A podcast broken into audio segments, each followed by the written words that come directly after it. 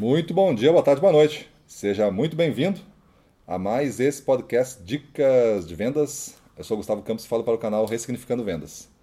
E no episódio de hoje, nós vamos tratar da equação das vendas. Essa equação das vendas eu sempre inicio ela falando, já falei aqui algumas vezes, que 50% é o produto, é a empresa, né? E 50% é você. E essa química aí, dos 50-50, que torna o produto diferente, porque o produto nunca vai sozinho, vai sempre o produto mais você. Quando o produto vai sozinho, vai só somente o produto, você deixa de adicionar 50% de chance de fechar o negócio, que é você se colocar com o seu nível de serviço, sua energia, sua vontade, a, o seu discurso porque até hoje em dia, discurso otimista, persuasivo, é, define vendas. Os detalhes são tão pequenos hoje para escolher um ou outro que o discurso pode significar vendas. O jeito que tu fala, o jeito, o momento que tu fala, o jeito que tu desafia o cliente, tudo vai fazer diferença. Mas na equação das vendas, da parte do produto, aí tu tem que entender algumas coisas e ter alguns indicadores teus para conseguir medir isso aí, né? Tu tem que entender ao longo do ano como que esse produto se comporta. Existem alguns meses com mais saída, outros com menos saída. Existem algumas regiões com mais entradas e menos entradas.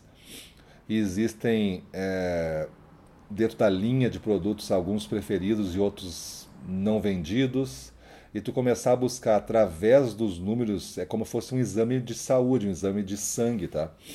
Tu pega e coloca todos os teus indicadores, mas aí tu tenta trabalhar com alguns indicadores. Não é um. O faturamento, por exemplo, não é. O faturamento é como eu estou mal de saúde. Ah, então te pesa na balança aí. Aí o que tu te pesa tem um peso. O cara pode dizer assim, oh, tu pode estar tá gordo, pode estar tá magro, mas é isso. Mas o que, que eu tenho? Ah, eu não sei, sei que tu está gordo talvez esteja afetando a tua é, é muito insuficiente para explicar a tua doença um único indicador. Um exame de sangue, se tu viu, tem várias coisas que foram medidas. Então, o exame de sangue é o melhor exemplo que a gente pode dar para descobrir a nossa saúde. Tem lá 10 indicadores no exame de sangue e esses 10 dizem se a gente está bem ou não. Todos têm que estar tá no intervalo ótimo ali de resultados. Então, a gente tem um intervalo e tem o quanto a gente apurou neste momento em nós.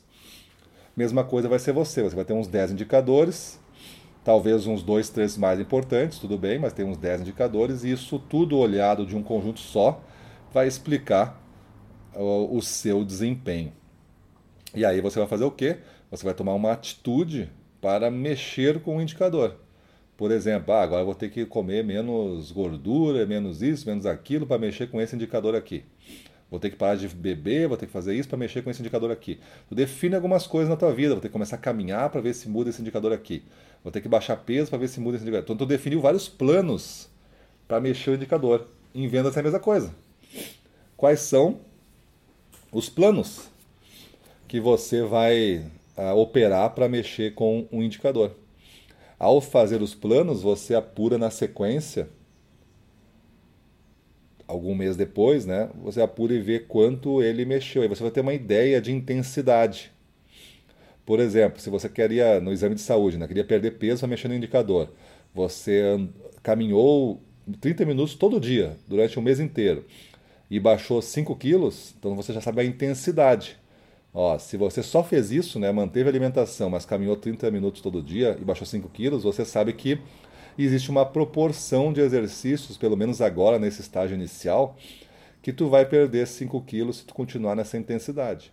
É evidente que quanto tu vai perdendo menos peso, fica mais difícil perder peso.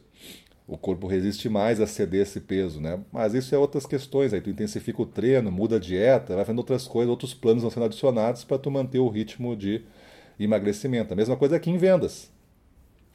Tu quer de, a cada 10 vídeos que tu faz, tu vende para 5, e tu quer chegar em 10 para 7 vendas, o que, que tu tem que fazer? Tu começa a mudar e fazer planos. O indicador apurou que cada 10 visitas 5 vendas. Então agora, como fazer para aumentar para 7? Tu coloca uma meta, faz um plano e começa a medir o indicador. E aí a gente começa a ter essa matemática das vendas, né? Essa matemática das vendas a teu favor. Beleza? Então, se você for gestor, comece a ensinar a sua equipe a fazer a matemática das vendas e controlar porque eles querem controlar.